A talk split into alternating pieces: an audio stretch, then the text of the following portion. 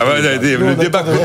Ils- arguments. Ils, a- ils arrivent à, ils arrivent à commencer le débat. Le simple jingle a suffi pour poser le, pour poser le débat. C'est très bien. Bonjour Christian de Boissieu. Bonjour. Vous êtes professeur à Paris important au Sorbonne, vice-président du Cercle des économistes, partenaire de cette émission tous les jeudis. Jean-Pierre Petit, bonjour. Bonjour. Président des Cahiers Verts de l'économie, organisme de conseil en stratégie d'investissement. En fait, la question, elle est justement posée par Jean-Pierre dans le petit SMS qu'il m'envoie euh, le matin même ou la veille pour me dire ce qu'il voit dans l'actualité du jour. Stéphane Van Bonjour. Bonjour Nicolas. Co-fondateur de netinvestissement.fr. On en parlait juste avant, Stéphane. Non, les prix ne reviendront pas au monde d'avant. Et non, Voilà. Non, c'est le principe de l'inflation. Ah C'est-à-dire que l'inflation, c'est une hausse de prix. Et à partir du moment où la hausse de prix a démarré, quand on vous dit que l'inflation ralentit, ça veut dire que les prix continuent quand même à augmenter, mais moins ça. vite. Voilà. Voilà. Donc, euh, je vais faire un peu caricatural, parce qu'on va pas passer deux heures là-dessus, mais si on se disait qu'on revenait au prix d'avant, ça voudrait dire qu'il faudrait qu'on revienne au niveau économique d'avant, et je fais exprès, au salaire d'avant, parce que figurez-vous que ces deux, trois dernières années, les salaires ont aussi euh, évolué, les résultats des entreprises aussi. Donc là, pour le coup, euh, c'est très caricatural. Mais je trouve que voilà, s'inquiéter de se dire on voudrait revenir à des prix d'avant, c'est pas une bonne chose. On sait que la surinflation, ça coûte très cher aux Français, en particulier aux classes moyennes et aux classes les plus populaires. En revanche, euh, la marche arrière économiquement est une aberration totale. Je parle sous le contrôle évidemment de mes deux co-débatteurs. Mais quand j'ai lu ça ce matin, la première chose que je suis arrivé, et que je vous ai dit, je vous ai dit, alors ça c'est assez drôle parce que les gens qui penseraient ça seraient intéressants à, à écouter, parce que j'aimerais bien qu'ils m'expliquent leur théorie économique de base, parce que là on remonte à la seconde, hein, selon Ben, moi. il a fallu pour, il a fallu l'expliquer qu'on n'irait pas. euh, Oh, on, c'est pas fini, hein, je pense qu'il faut continuer à l'expliquer encore. on est d'accord sur on ne fait jamais machine arrière, Jean-Pierre Petit. hein. Bah, C'est-à-dire que c'est- c'est même pas que c'est pas souhaitable parce que si on voulait euh, retourner au prix d'avant, il faudrait un gros choc déflationniste et la déflation n'est jamais souhaitable. Donc euh, de toute façon, c'est pas le sujet. Mais par contre, euh, les thématiques que j'ai vues euh, émerger depuis deux ans, c'est-à-dire que l'inflation resterait très très forte parce que euh, il y avait un processus de relocalisation, parce qu'il y a la transition énergétique qui veut faire monter euh, le prix euh, des énergies fossiles, etc. est faux. Euh, la preuve, c'est qu'on le voit très très bien aujourd'hui. Euh, Il n'y a pas de processus inflationniste, c'est que les banques centrales ont plutôt réussi à faire baisser les anticipations d'inflation. Et les chiffres d'ailleurs d'inflation aux États-Unis sont remarquables hein, der- dernièrement. Ils sont même en dessous de ce que je pensais, alors que j'étais déjà sous le consensus, notamment de l'inflation qui compte pour la Réserve fédérale, celle qu'elle suit le plus, la Core PCI. Sur trois voilà. mois, on est à 1,5% en trois mois annualisés. hein. C'est l'inflation sous-jacente dont vous parlez. euh, L'inflation sous-jacente, mais c'est pas l'indice Oui. des prix à la consommation, c'est le déflateur des Oui. dépenses de consommation sous-jacente. C'est un petit peu compliqué, mais extraordinaire chez les Américains. Vous avez- ils sont à 1,5%. Et pourquoi, mes amis Parce que vous allez avoir trois trimestres de hausse de chiffres de la productivité. Alors évidemment, Ah. Christian, c'est bien ça.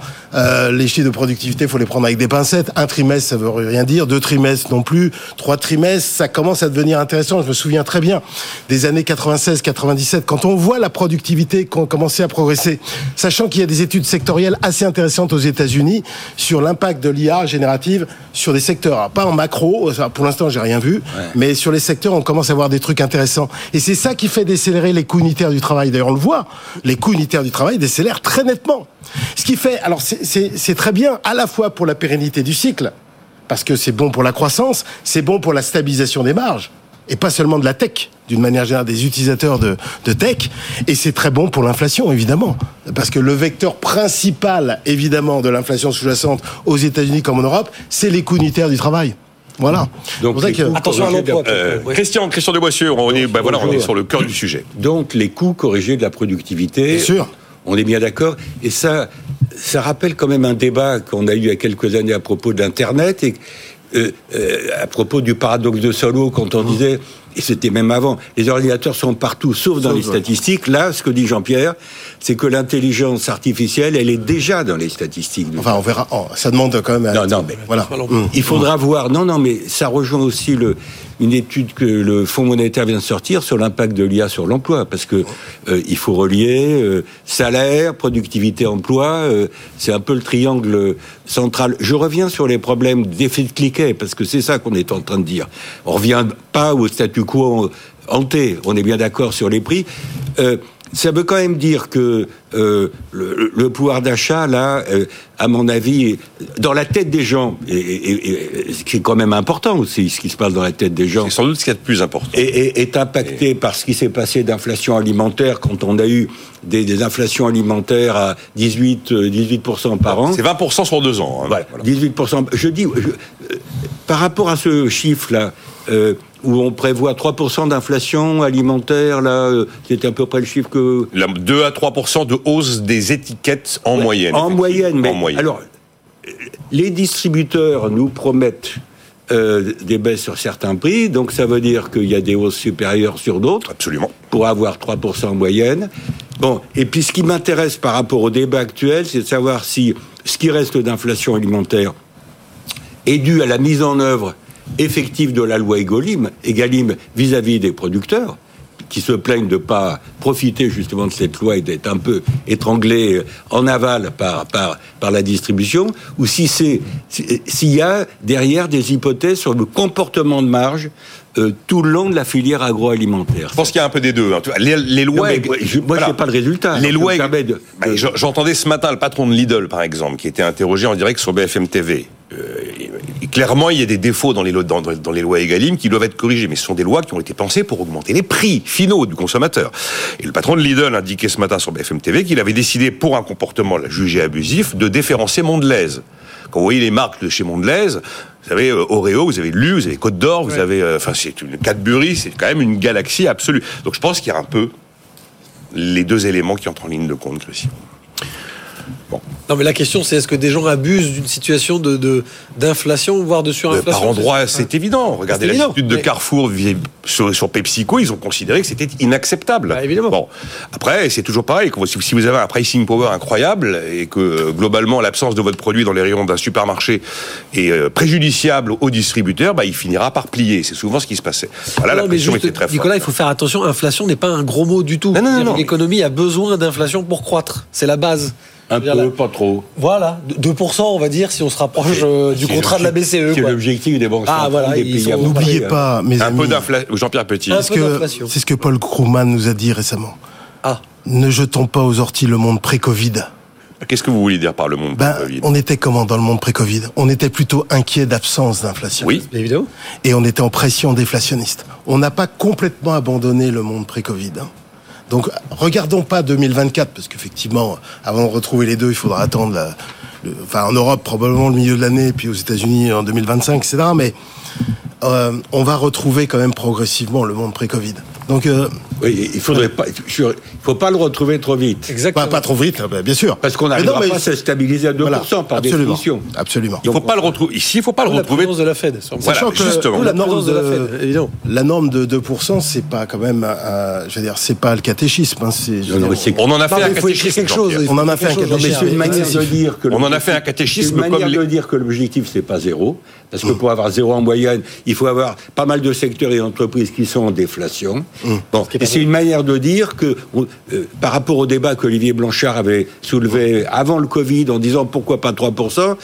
Bon, ok, moi je me bats pas entre 2 et 3. Je dis simplement il y a, il y a un niveau d'inflation à partir duquel on ouvre la boîte de Pandore des anticipations. Moi, j'étais pas d'accord avec Blanchard. Je, je trouvais que son. Je suis pas en train de dire que je, je suis d'accord, non, je mais- dis le débat. Oui, moi, moi, je l'avais trouvé trop agressif parce que bah, les banques centrales peuvent pas dire ça d'un coup. euh, en Elles 24 peuvent, heures. d'autres- elles peuvent encore moins le dire quand on avait de l'inflation de 3 ans. Voilà. Donc quand Olivier Blanchard a repris son idée de 3% alors que notre taux d'inflation était, était à un certain moment à 10% Moi, je par suis an. ça- favorable à l'ambiguïté constructive dans ce domaine. L'ambiguïté constructive. Ah, j'aime bien. On le dire tout en le faisant, c'est-à-dire une inflation à 2,5, ça nous permet de maintenir le taux réel. Enfin, les anticipations d'inflation, faut pas qu'elles baissent trop. Oui. Voilà. Les anticipations d'inflation à je- 2,5, c'est pas mal. Jean-Pierre, je signale que les banques centrales, la Fed, fait aujourd'hui de l'ambiguïté constructive. Hmm. petit peu, ouais. Qui est le contraire Ouais, ouais, je du guidage prospectif qu'on a eu après, de- après la crise de 2007-2008. Et ça marche. L'ambiguïté constructive. Regarde, tu- t'as vu les que d'emploi c'est Enfin, je veux vrai dire, on est, on est un corps ici sous l'objectif, enfin quasiment sous l'objectif, si, si tu lisses un peu, et on a 165 000 emplois par mois sur les trois derniers mois. C'est un On taux de chômage tous les quatre. C'est remarquable. Quand on voit tous les chocs qu'elle a subis, là, cette, États-Unis, là, vous parlez. cette année, elle va faire plus de 2% encore de croissance. Rien qu'avec les 3-3 qu'elle a eu au T4. Et là, sur le T1, on est à peu près sur 2, à peu près, d'après les premiers indicateurs avancés qu'on a, je veux dire, elle ne peut faire que deux. Mais, mais ça tient au fait que la croissance potentielle américaine est nettement plus élevée que la croissance Ah potentielle bah, non seulement elle est plus européenne. élevée, mais c'est accru. Enfin, je veux dire, le, le différentiel, c'est accru avec l'Europe. Vous faites partie de ceux qui n'ont jamais pensé que la récession était possible en 2023 aux États-Unis. Ah, moi, Moi, j'ai pensé. toujours non. exclu la récession aux États-Unis. Non, non, non. Et Christian ég- également Non, j'ai pas pensé. pas pensé parce que il y a pas- une forme de on a une, une forme de surprise en cette fin d'année 2023 début 2024 quand on découvre les chiffres d'activité aux États-Unis si on prend le troisième trimestre le quatrième trimestre tout le monde est surpris Mais le plan de La relance Biden était quand même massif. il n'est pas fini Et la force de l'innovation. Et la force de l'innovation et les prix de Force de l'énergie l'innovation de l'économie américaine. Et le fait qu'ils qui- soient exportateurs nets en énergie Ah oui. fossile. Et là, actuellement, sur la conjoncture, tu as le logement qui repart parce que les taux mortgage baissent depuis trois mois. Euh, tu as les conditions financières qui s'améliorent depuis la mi-octobre. Tu as la désinflation qui est un puissant mouvement aussi réel, favorable à la croissance. Donc tu as des vecteurs de croissance. Et j'exclus même pas, enfin, en l'état actuel des choses, j'exclus même pas que la croissance américaine fasse 2,5, voire plus. Euh, donc euh, il se passe des choses quand même tout à fait intéressantes. Malgré des taux qui restent pour l'instant encore assez, assez élevés. Alors le taux réel a baissé quand même, parce que le taux réel là maintenant se balade autour de 1,5. Si la croissance potentielle est à, comme je le pense, à 1,9, ça Ouais, va. voilà. est-ce que c'est maintenant la baisse des taux du coup? Vu maintenant, ce que nous décrivons est-ce que Ah, c'est non. mais Ah, maintenant voilà c'est pour euh, Powell, Powell a dit non hier. Et... Powell, il a pas dit non hier il a, il a- il a dit pas non. donné la, la Non, non, date. il, a, il a dit non à mars, parce qu'il y a des gars Oui. qui, qui pensaient qu'il baisserait les taux en Et mars. même, euh, même- il y a même de la spéculation en Europe comme quoi la BCE commencerait au mois de mars. Non, mais moi je pense Christian que l'inflation américaine, qui est aujourd'hui à 2 en rythme annuel, sur l'indicateur qu'on évoquait, elle va, elle, elle va, elle va remonter sans doute un peu. Donc on n'est pas. Tu vas avoir des bosses. bon, et donc je pense que la, la, la Réserve fédérale américaine a raison de jouer la carte du plateau, c'est-à-dire la stabilité au niveau actuel des taux nominaux, ce qui n'empêche pas des modifications dans les réels dont on vient de parler. Bon, et donc. Wait and see. Et, et du côté de la Banque Centrale Européenne, qui est encore plus prudente, je pense qu'ils vont attendre. On va avoir, je pense, la même séquence temporelle, c'est-à-dire que la Réserve fédérale est en avance dans les deux sens par rapport à la BCE, aussi parce que le cycle américain, le cycle réel, euh, traditionnellement, est en avance par rapport au cycle réel européen. Mais en tout cas, vous me dites tous que 2024 doit être l'année du début du desserrement de politique monétaire. Mais plus- ça peut être l'été, ça peut être en septembre, ça peut être... J'avais mis en juin. J'avais mis 6 juin à Ouais. BCE et 12 juin. 6 juin. 6 6 juin, juin, bah, elle a une du réunion. Elle n'a pas département. 36, Oui, oui, hein, donc il faut bien choisir. À cause de l'effet de Le 6 juin, département. ce serait une belle date. hein. Ouais, une belle date. Pour une les belle date Américains. européenne. 6 juin. Et oui. américaine. Et américaine. Et euh, dans ces cas-là, vous êtes sur plus de 100 points de base sur l'année ou? Ah, En, en- en- en zone euro, oui.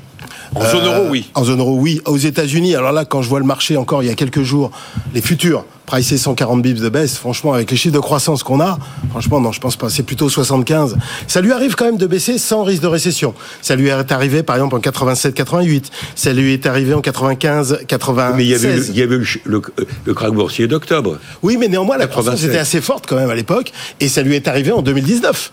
Rappelle-toi, ça lui, enfin, elle peut baisser les taux même sans risque de récession. Ça lui arrive, mais, c'est très modéré, c'est ça que je veux dire. Mais j'espère que Jean-Pierre a raison du côté européen, du côté de la Banque Centrale Européenne, parce que moi, je vois une BCE prudente. Euh, je suis pas en train de légitimer son comportement, je suis en train de dire ce que je prévois. Je ne confonds pas mes préférences et mes prévisions. Alors que ce serait bien pour l'immobilier. Mais tout le monde y croit. hein. Les marchés, vous avez vu à combien est le CAC Au-delà de 7006 là Les- Le monde de l'immobilier vous dit que ça y est, c'est le, c'est le début de la baisse Ah, des taux. l'espère. Enfin là, c'est la méthode. Oui, que- mais enfin, euh, on vous vend l'histoire comme si Bah, elle était déjà écrite. hein. Attends, euh, historiquement, euh, il y a euh, un lag, Petit. un délai entre le, le taux OAT 10 ans et le taux des crédits immobiliers de 4 à 6 mois.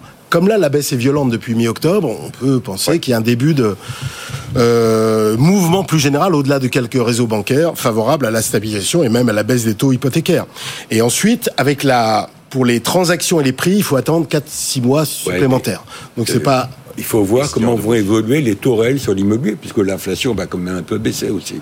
Oui, alors après, oui, mais alors les, alors le problème, c'est que les professionnels de l'immobilier raisonnent Ils, pas. ils raisonnent Oui, sur oui, les oui. taux Ils raisonnent nominal. hein. Oui, oui, il et puis, Moi, je pense euh, qu'il y a les deux qui comptent. Jamais je pensé suis pas sûr que le taux d'intérêt réel sur un crédit, dans la mesure où c'est sur le revenu, on puisse euh, l'exprimer. Non, mais un euh, particulier devrait faire ça. Il devrait déflater le taux nominal auquel il emprunte avec les frais et tout ça, de l'espérance de revenu, de, Oui, croissance de son revenu nominal, normalement. hein. Enfin, Oui, mais justement, le choc là des derniers mois, et là aujourd'hui, au-delà de, la- de la légère inversion des courbes des taux qui refont venir les Français sur le marché pour les croiser tous les jours, là on sent un frémissement parce que là pour le coup, ils commencent à comprendre ça. C'est-à-dire que là le choc thermique des taux À a été comprendre très quoi, fort en précisément, 2023. euh, Bah, Stéphane en 2023, je- moi je pense qu'au-delà du fait que les banques ont serré la vis, que les taux étaient très élevés et que d'un coup les Français ont eu l'impression que le crédit était hors, hors de coût, là ils avaient surtout un coup de frein à leur produit préféré d'investissement. Et là, dans ce que dit Jean-Pierre, c'est assez juste, c'est que d'un côté, ils commencent à faire le mécanisme, d'abord sur de long terme, de se dire que finalement, un taux élevé implique forcément une rémunération élevée, une revalorisation de leur rémunération et de leur actif dans le temps. Mais il leur a fallu du temps. Donc là, ils commencent à accepter, je vous le fais très simple, très caricatural, ils commencent à accepter que sur 20 ans, ils pourraient emprunter entre 3,50 et 4 dans les prochaines années. Ça poserait pas de problème puisqu'ils viennent de voir, avec inertie, le rendement prendre aussi de la revalorisation, etc. etc. Ce qui n'était pas le cas du tout l'année dernière. Ils ont eu l'impression que tout devenait trop cher et que ça ne rapportait plus Oui. assez. Euh, donc c'est ça qui est très très euh, Non, spécifique que- dans ce que dit Jean-Pierre à comprendre aux Français. Je peux vous dire que c'est pour moi ça a été au moins 50% du frein à l'achat l'année dernière, c'est Je sûr. pense qu'il y a une demande de logement latente Ah bah qui a été juste interrompue par un choc de taux. Voilà, uniquement. Un Et bon. phénomène exogène qui avait rien à voir avec euh, Et le réflexe situation du- bancaire, Jean-Pierre, le réflexe bancaire, le HCSF, Bah oui, il a serré la vis aussi. Le Haut hein. Conseil de- Ouais, sur la ça, stabilité ça, Sur la financière. maturité des prêts. Il est intervenu sur la maturité des prêts, mais là, je je pense pas qu'il va durcir. Donc, comme tu as une demande de logement, de, de logement latente, il suffit euh, d'une simple inflexion Sensation. euh, des taux d'intérêt hypothécaires pour que euh, des, des dizaines de milliers de dossiers qui étaient rentrés, qui étaient, qui étaient partis dans la corbeille des banquiers reviennent dans les ordinateurs. Mais ils ne sont pas partis que pour des questions de solvabilité. Là, on a eu quand oui, mais même, sur bah, des questions de taux. Les grands courtiers ont appelé à, ont, appelé à l'aide, hein, et, et Monsieur Le Maire et Monsieur Villerat de Gallo ont Bah. rappelé le HSF à faire l'inverse que ce qu'ils lui avaient demandé il y a deux ans et C'était demi. toutes les décisions concernant le taux d'effort et Ah, ils ont les que là, décisions avait concernant la de re- durée ils des ont prêts. trouvé qu'il y avait trop de refus bancaires malgré le manque de solvabilité, parce qu'en fait, les banques commencent à se dire, puisqu'il va y avoir choc de taux, il peut y avoir baisse des prix immobiliers, je prends des hypothèques ou des garanties sur des biens qui ne valent peut-être pas demain ce sur quoi je vais prendre ma garantie. C'est une réalité. Ouais. Donc on est monté jusqu'à la Banque de France pour rappeler le HSF à l'ordre de faire, je le redis, l'inverse que ce qu'il lui avait demandé deux ans avant, c'est-à-dire de serrer un peu plutôt la vis parce que les crédits étaient offerts. D'ailleurs, à ce sujet-là, il y a une exclue intéressante. J'ai pas lu tout le papier dans le Parisien, mais ils ont le détail, le mode d'emploi de ce que Bercy avait annoncé, considéré, hum, conduisant dans certains cas, hein, c'est assez précis, dans certains cas, au réexamen d'un refus de crédit. Exactement. Voilà, alors je sais pas trop comment ça va fonctionner, si ça va fonctionner, mais c'est l'un des éléments du dernier rendez-vous justement du Haut Conseil de stabilité financière qui est présidé par le ministre de l'économie. On oui, parle, on parle de l'offre et la demande de crédit, très bien. Mais il y a aussi le problème de l'offre de logement, le Bah oui. physique. Non, non, mais je veux dire que la demande de logement reparte, ok, avec euh, euh, la baisse des taux d'intérêt, le fait que les banques vont peut-être être- être un peu moins, un peu plus cool, etc. Mais je veux dire.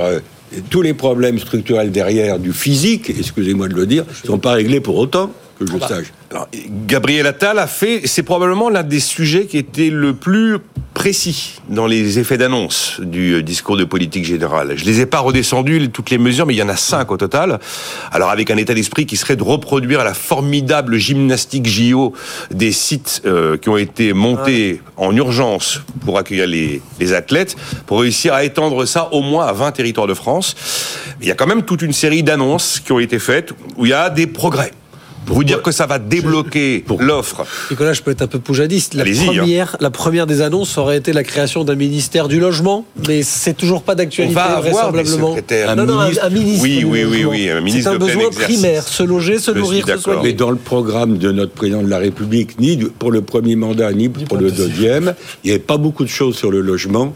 De la même manière, même si c'est c'est indépendant, il n'y a pas grand-chose sur la réforme de l'État. Pour moi, ça a été les deux angles morts des deux, des deux programmes présidentiels. Non mais là, on, on- on commence à en sourire, mais il n'y a pas de ministère du logement. C'est quand même quelque chose d'extrêmement important dans un aménagement de territoire. Je veux dire, il y a pas, c'est aberrant. Je veux dire, dans un pays comme la France qui adore cet actif tangible et palpable, il y a un truc qui, qui me semble ne pas aller encore tout, tout de suite. De la même manière, d'ailleurs, on, on, on faisait remarquer qu'on avait euh, sorti finalement l'énergie des ministères de plein exercice, puisque maintenant l'énergie est rattachée à, À Bercy, et il n'y a plus de ministre de l'énergie. Mais il y a un ministre de la relation avec le Parlement. Oui, oui. Important. ministre. Bon, on n'a pas vu revenir le ministre du, temps- du, du- du temps libre des années 80 quand même. Souvenez-vous, on a vu un ministre du temps libre. André Henry, Oui, oui, c'était ça. C'était André Henry. Avec un succès extraordinaire. Oui, oui, bah, c'est. Ah bah partait bien. c'était en un même ministère du temps libre en même temps. C'était le début de la fin. Ça partait bien. C'était le début de la fin. Bon, on va marquer une pause maintenant parce que je veux pas ouvrir la question sur Trump alors qu'il reste que 58 secondes. Et puis on va évidemment revenir sur la désmicardisation de la France. Il y a un moment, il faut se demander s'il faut supprimer le SMIC. Et on était allé avec Jean-Marc Daniel jusqu'à imaginer que c'était peut-être le moment de lancer le chantier de l'impôt négatif à la Milton Friedman. Bon, pourquoi pas la part de Jean-Marc Daniel, c'est étonnant. Ben, Oui, évidemment.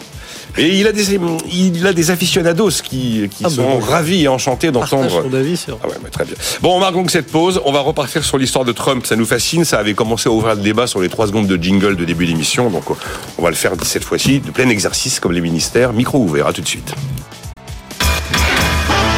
Nicolas Dose et les experts sur BFM Business.